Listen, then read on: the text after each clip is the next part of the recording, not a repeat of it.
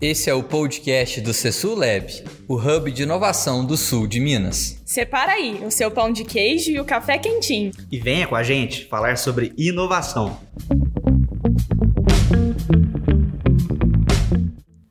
Estamos aqui para mais um episódio do nosso podcast. E hoje estamos com um convidado que todo o nosso time tem o prazer de conhecer.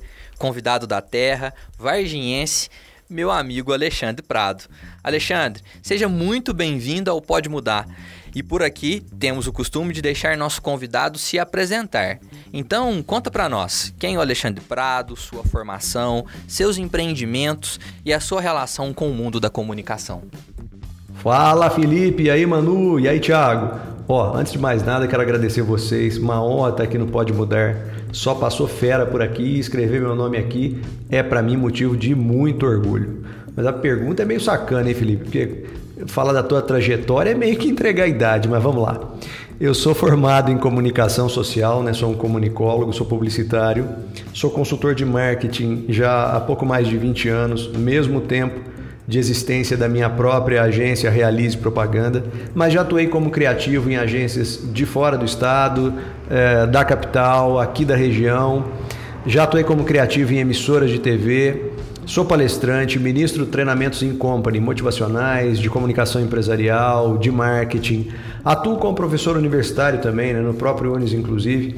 Já dei aula de redação publicitária, de marketing de serviço, em outras instituições da região também já ministrei disciplina de criação. Uh, comentarista de rádio, né? já tive aí também num rádio jornal da região, atuando como analista, né? dando a minha opinião sobre os fatos. Já fui apresentador de TV de uma TV regional também aqui do sul de Minas. Diretor de vídeo, diretor de fotografia, ilustrador, já fui gestor de marketing de algumas empresas que atendo hoje, já atendia antes, mas que em alguns momentos né, é, ao longo da minha carreira eu fui convidado a realmente assumir alguns departamentos de marketing, mesmo que temporariamente, para que essas empresas se reestruturassem aí internamente. Já aceitei esse desafio em mais de uma empresa e foi uma experiência assim muito bacana. Já fiz algumas campanhas eleitorais aí nas últimas eleições, praticamente quase todas elas com extremo sucesso. Né? E acho que é isso. Em resumo, acho que deu para dar um, um panorama aí, tanto da idade quanto da experiência. Alexandre, suas experiências são incríveis e ultrapassam os currículos tradicionais. Bom demais te ter por perto. E antes de entrar no nosso tema de hoje, que é sobre comunicação empresarial, quero dar um passo atrás e olhar individualmente para o profissional. Eu acredito que quando olhamos para a comunicação do indivíduo, devemos considerar também a forma como expomos as nossas habilidades e conhecimentos para o ambiente que estamos inseridos, né? E no seu ponto de vista, essa preocupação, ela é capaz de moldar um bom profissional? Como que nós devemos olhar para isso? Manu, essa preocupação é indispensável, assim, parece até combinado. Hoje ainda eu gravei um vídeo falando algo muito parecido é, de quais são os maiores problemas dos profissionais e das empresas, assim como são das pessoas, né? Que no fundo todo profissional é uma pessoa antes de mais nada e as empresas também são regidas por pessoas. Acho que são dois os grandes obstáculos, os maiores obstáculos a serem vencidos pelo profissional, pela pessoa, pelo empresário, e eles são a dificuldade de se estabelecer uma comunicação eficaz, seja na relação um a um, seja na relação afetiva, seja na relação de amizade, familiar, profissional, colaborativa, né, em equipe e etc. Seja na relação da comunicação com o cliente, com os stakeholders de uma empresa, é, essa entropia, esse ruído que surge né, como um dificultador de que as pessoas se entendam, seja na hora de manifestar a sua opinião, seja na hora de expor as suas ideias, ou seja na hora de escutar o outro, de aceitar o, o ponto que às vezes é divergente, ou de compreender o que o outro quer dizer, ou até mais, mesmo que o outro tenha uma intenção de te dizer de uma forma mais hostil, mas saber assimilar isso e transformar em alguma coisa produtiva, essa é uma das duas grandes dificuldades que realmente emperram empresas, profissionais, pessoas, relacionamentos e às vezes até países, né? No Brasil não é raro que a gente ouça falar que o governo federal, por exemplo, tem problemas de comunicação, apesar de eu acreditar que todos os governos, em todas as instâncias, em todos os tempos, têm sérios problemas de comunicação para se fazer entender e para envolver as pessoas. O segundo ponto é a inconsciência.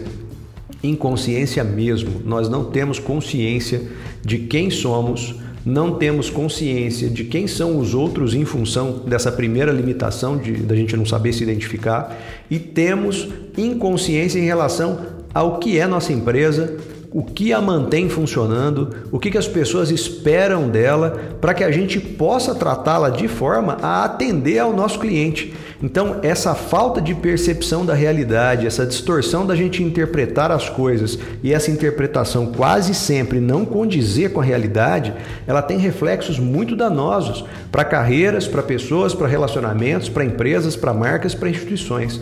Né? Então, sim, a habilidade de comunicação ela está no cerne da civilização e ela acaba refletindo em todas as áreas da nossa vida. Não seria diferente na área dos negócios. Infelizmente, Alexandre, é o caso daquela frase: o professor era muito inteligente, mas não sabia ensinar muito bem, né? E já entrando no tema de hoje, a comunicação empresarial não é mais a mesma coisa. E não estamos falando somente da comunicação interna, mas do posicionamento da empresa perante a sociedade. Você acredita que o maior crescimento e competitividade das empresas depende mais da estratégia ou da tangibilização das ações? Nesse contexto, quais as perguntas certas a serem feitas? Tiago, você foi no cerne da questão. O que acontece hoje, principalmente com a difusão das mídias digitais, é que todo mundo virou comunicador. Isso é bom, isso não é ruim, não. Não falo isso a título de crítica. Só que todo mundo é todo mundo mesmo. São todas as empresas de todos os tamanhos, de todos os segmentos e são todas as pessoas que atuam dentro dessas empresas, além daquelas pessoas que não estão preocupadas em comunicarem um negócio. Então, todo mundo que tem um smartphone na mão hoje, todo mundo que tem acesso à internet, acabou virando comunicador e quer dizer alguma coisa. E isso é bom, só que isso também tem suas consequências. E aí, uma consequência é a seguinte: a banalização da comunicação. Você começa a receber muito conteúdo para o qual você não dá bola. Você começa a receber muito da mesma coisa, você começa a receber coisas irrelevantes e você começa a se desinteressar. Você começa a ficar no raso nas suas relações. Cara, e isso tem reflexos seríssimos na nossa vida, na nossa forma de encarar o mundo, na nossa forma de pensar. A gente começa a transmitir essa relação de comunicação, porque aí vale lembrar né, que a relação de vida é uma relação de comunicação, né? Você está se relacionando através da comunicação 24 horas por dia. Quando você está dormindo também, você está sonhando e está projetando imagens e está mudando a tua forma de pensar. Então, neste processo, o que acontece é que o excesso de informação gerou superficialidade nas relações sejam nas relações afetivas, hoje as pessoas terminam um relacionamento por WhatsApp, né? Sejam nas relações de amizade, ou seja, o meu grande amigo às vezes é alguém para quem eu mando um monte de bobagem e que mora do outro lado do mundo e a gente fica trocando imagem é, e, e mensagem o dia inteiro e a gente acaba não tendo aí uma, uma relação humana mais próxima, né? o que era mais comum há tempos atrás. E o mesmo acontece com as empresas. As empresas hoje bombardeiam as caixas postais de e-mail, bombardeiam o WhatsApp, bombardeiam as redes sociais. E o resultado disso é que as pessoas estão cada vez mais resistentes à comunicação. Então, é necessário sim a estratégia para que a gente comece a gerar conteúdos que sejam de fato importantes para quem recebe. Quem não fizer isso daqui para frente vai sofrer muito para conseguir algum tipo de resposta de qualquer tipo de público, porque o volume de comunicação tende a aumentar, a melhoria dos serviços de internet tende a fazer com que isso aumente potencialize ainda mais e aí sim a gente vai ficar cada vez mais seletivo em relação a quem a gente dá ouvidos ou não. E a gente tende a dar ouvidos só aquilo que de fato faz diferença para a gente. Né? Resta saber como é que as empresas vão se virar para falar eu sou a, a, a, empresa, eu sou a marca, eu sou a pessoa, no caso das relações pessoais, né? que faz diferença para você. E aí as perguntas certas, eu colocaria algumas delas. Primeiro, o que eu faço da minha vida é relevante para o outro em todos os níveis, né? Inclusive no nível pessoal. Se você pretende ter um amigo, se você pretende ter um relacionamento é, é, com um cônjuge, essa pergunta é pertinente. Fala, aquilo que eu sou é de fato aquilo que o outro busca? Tem relevância, né? Quando eu falo em mercado, quando eu falo em profissão, aquilo que eu sou, o profissional que eu sou hoje, ele tem aderência no mercado de hoje? O que é ter aderência? Ele é relevante, ele é importante, aquilo que ele gera, aquilo que ele produz, né? É de fato algo que a empresa, a marca, a equipe dele precisa, ou ele está só ali ocupando uma vaga, um espaço, né, que precisa ser preenchido de alguma maneira. Se esse for o caso, em breve esse profissional é substituído. Então acho que todas as perguntas elas mais do que a tangibilização, como você colocou, elas giram em torno da importância daquilo que eu faço. Né? Por isso que eu citei a comunicação lá atrás e a compreensão daquilo que eu sou. É justamente para saber se o que eu sou é relevante e se eu consigo comunicar isso com eficiência. É isso aí, Alexandre. E eu também acredito que isso está muito ligado a um trabalho de estratégia de propósito muito bem desenvolvido que inclusive foi tema do nosso episódio número 20 com o Daniel da Modo 8, que também atua no ramo de consultoria. E falando em consultoria, nós tivemos a oportunidade de te ouvir falar lá em 2019, antes mesmo da pandemia, sobre a mudança de comportamento do consumidor e a sua visão sobre a credibilidade das empresas. E agora, nesse momento de pandemia, com essa relação de distanciamento, esse tema vem ganhando cada vez mais visibilidade. Conta pra gente como você enxerga a ação publicitária e de marketing nesse desenvolvimento do conceito de credibilidade. Felipe, no meu ponto de vista, a comunicação ainda vai mudar assim 360, vai mudar demais. E isso parece óbvio, né? Mas as pessoas não arriscam um palpite sobre o que ela vai se transformar. Eu vou arriscar um palpite. A comunicação vai virar algo tão simples que vai ser parecido com o que nós estamos fazendo aqui agora. Vai ser uma pessoa com um argumento claro, objetivo e direto, convencendo a outra pessoa ou a outras pessoas sobre por que comprar um produto, um serviço, uma ideia, um influenciador a si próprio, seja lá o que for.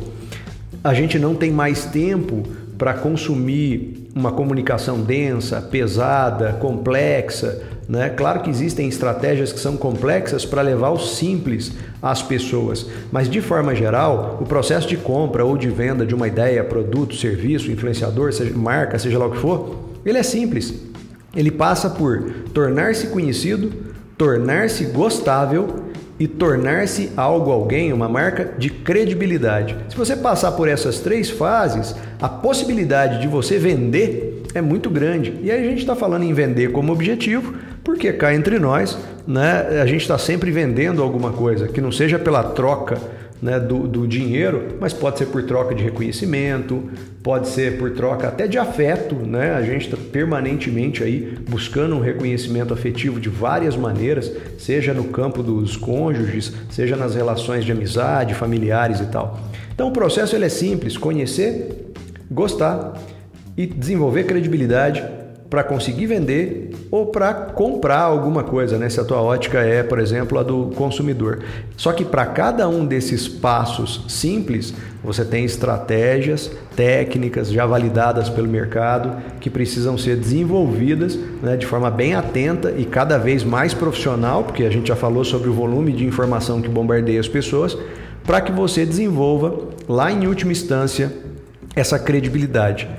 Desenvolver credibilidade também sem ser conhecido não resolve muito, sem ser gostado tão pouco, né? Você tem a credibilidade, mas não tem os outros atributos necessários para a compra. Então eu acrescentaria aí, além do processo de desenvolvimento da credibilidade, que é extremamente complexo dependendo daquilo que você está vendendo, mas totalmente possível, né? esses outros dois elementos. Você precisa ser conhecido e precisa ser gostado, além de ser acreditado. Aí sim você consegue sucesso seja na tua carreira, né? Você pode fazer isso por você, por uma marca, por um produto ou por um serviço. É repetitivo, mas impossível não citar esse acontecimento do último ano. Com certeza, ele acelerou muitas das transformações que estavam por vir, não é mesmo? Antes da pandemia, nós tínhamos vários meios de comunicação que as pessoas consumiam, como as revistas na sala de espera de um consultório, por exemplo. E hoje, nesse cenário, as coisas mudaram e o marketing digital tem se destacado bastante e é a bola da vez, né? Alexandre, você acredita que é uma fase em alta, como as rádios e as TVs já tiveram há um tempo atrás, ou ele veio para além de revolucionar, se tornar a solução de muitos problemas? Manu, eu acho que tem um paradigma super interessante na pergunta. Né? A gente pode achar a pergunta é, repetitiva, como você está dizendo, dependendo de como a gente responde. Mas acompanha o meu raciocínio. Se o mundo inteiro for digital, o marketing digital ele é inevitável como alternativa. Então hoje a gente olha para uma placa de outdoor e não chama de mídia digital, mas em alguns lugares o outdoor já é digital. Em vários shoppings que você entra, aquele banner, aquela empena que está lá, também já é digital. Nos elevadores já é digital. Em, algumas, é, é, é, em alguns painéis indoor, em vários ambientes corporativos, aeroportos, também já é digital. Então, o que é comunicação digital? O que é marketing digital? Na verdade, o que houve foi uma grande confusão com essa terminologia, no meu entendimento, porque não se trata de marketing digital. Marketing é marketing. O que é digital são os canais de comunicação que são utilizados como ferramentas de marketing, mas não são o marketing, são canais. Assim como existiu o, o, o, canal de rádio, como existe o canal de TV, como existe o, o, canal de mídia exterior né, de papel, de lona, e como existem vários outros canais de mídia e de comunicação né, não quer dizer que uma coisa substitua a outra. Você apenas está mudando a tecnologia que está embutida nos canais de comunicação. Eu sou contra o termo marketing digital para se falar de publicidade digital, né? Porque o cara vai lá, ele faz um, um, anúncio, ele tem um relatório ele fala: estou fazendo marketing. Não é o fato de ter a métrica, não é o fato de ter o relatório, não é o fato de ter mais informação por pessoas impactadas ou por verba investida e etc., que faz com que aquilo seja marketing. O marketing ele está ligado a tudo aquilo que você precisa fazer para que você consiga sucesso na tua estratégia. E as pessoas precisam entender que para que você tenha sucesso na sua estratégia empresarial, da sua marca e etc., existe muito mais do que a comunicação.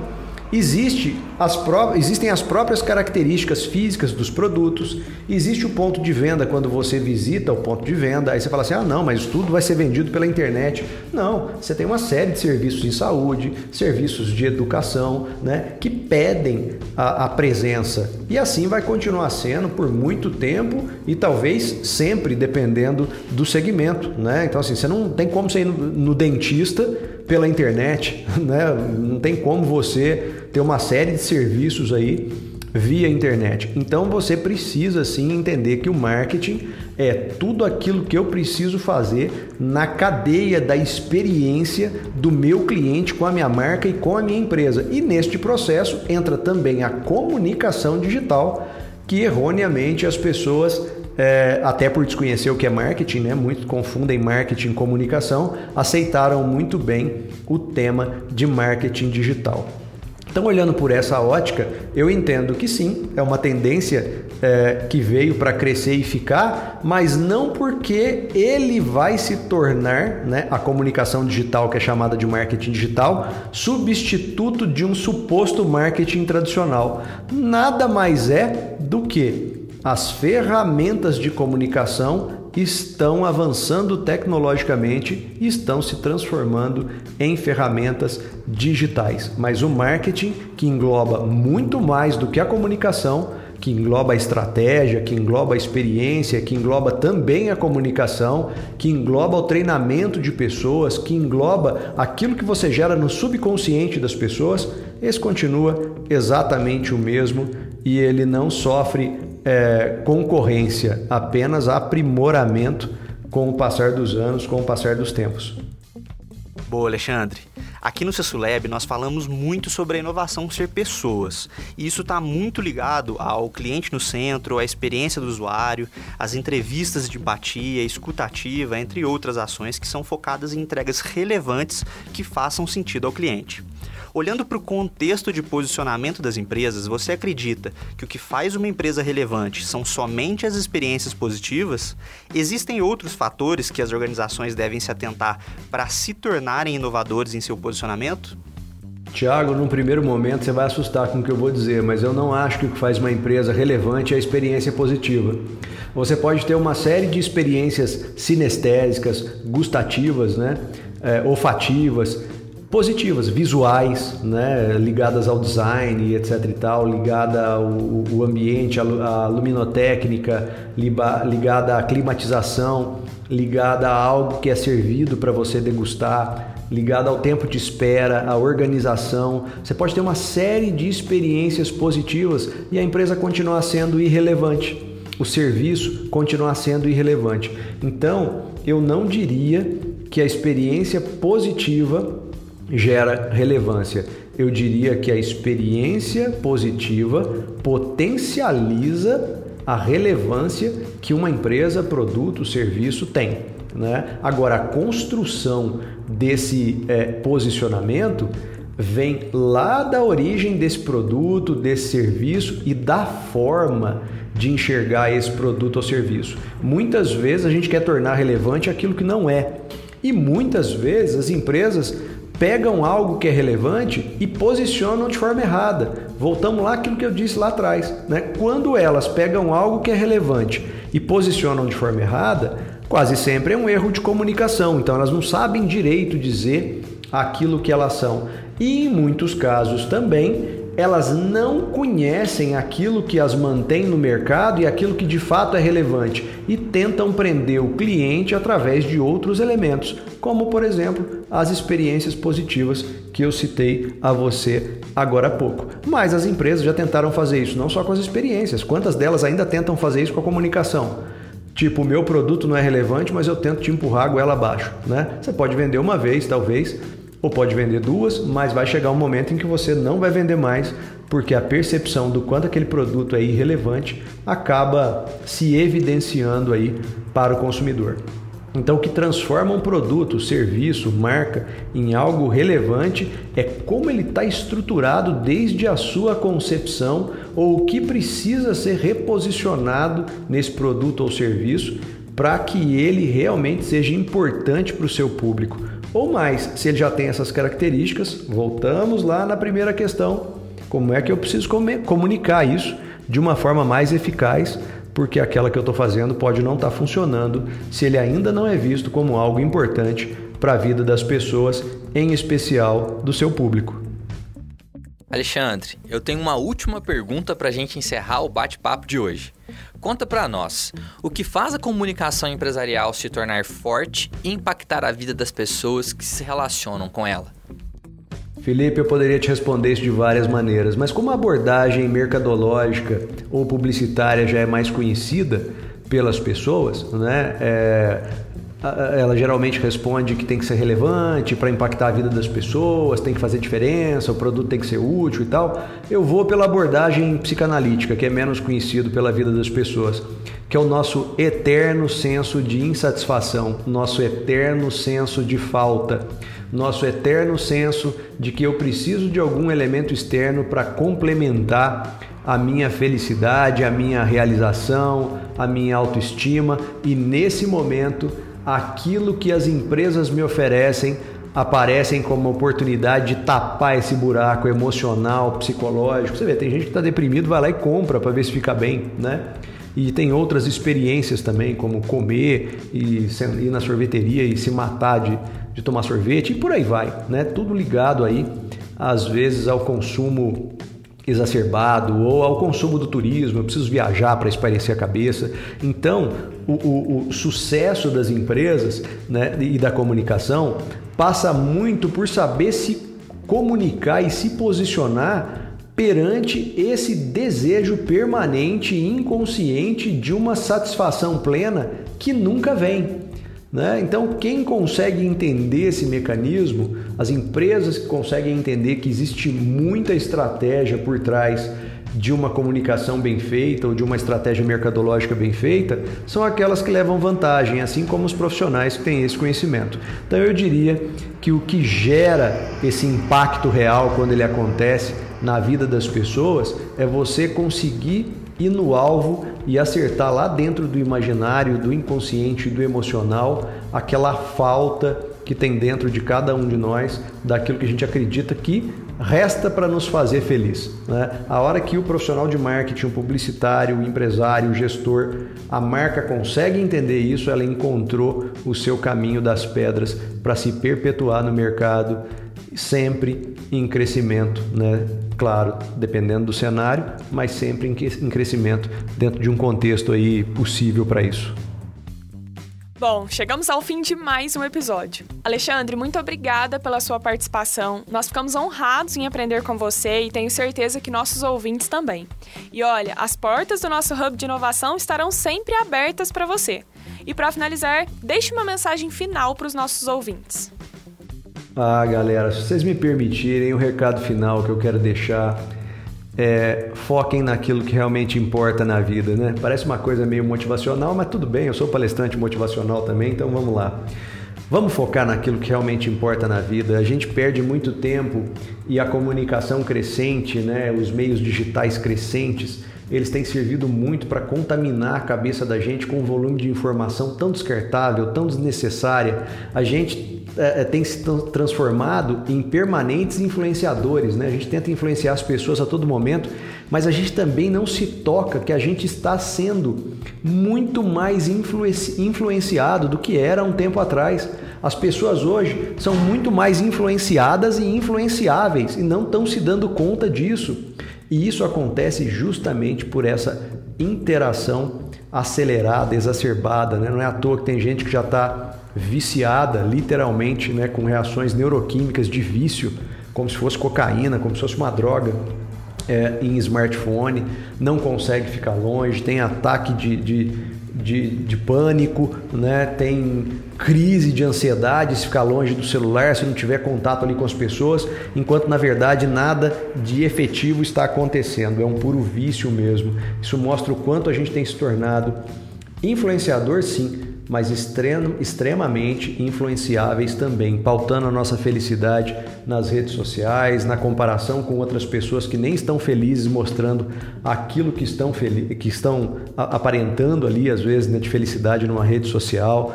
Então acho que é isso, sabe? A gente parar um pouquinho e começar a prestar atenção que tem um mato ali fora, que tem um céu azul, que tem um cheiro de grama, tem um cachorro para passear, que tem uma pessoa para bater papo, que tem um café para tomar com um amigo com o celular desligado, que tem uma viagem gostosa para fazer ali perto que não é para bater foto, tem uma vida esperando a gente, uma vida de verdade, sabe? Tem um cônjuge, tem uma namorada, um namorado do teu lado, né? Ou aquele que você ainda vai conhecer, aquela que você ainda vai conhecer, tem a tua família, tem tanta coisa pela qual a gente está trocando por esse excesso de comunicação sem sentido que está na hora da gente parar um pouquinho e dar uma pensada se a gente está focando na nossa vida, naquilo que realmente importa, nas pessoas que realmente importa, que fazem sentido para gente e que, e que vão com a gente até o fim dessa jornada. É isso, quero deixar aqui meu agradecimento, meu abraço a todos vocês. Um imenso prazer, como eu como eu disse antes, fazer parte desse podcast. É, galera, a comunicação empresarial ocorre em diversos níveis e atinge pessoas diferentes, com personalidades, crenças e necessidades diferentes. Por isso é importante conhecer seus públicos e elaborar de forma adequada a cada um deles uma comunicação que seja de fato eficiente. Vejo vocês em nosso próximo episódio e um grande abraço.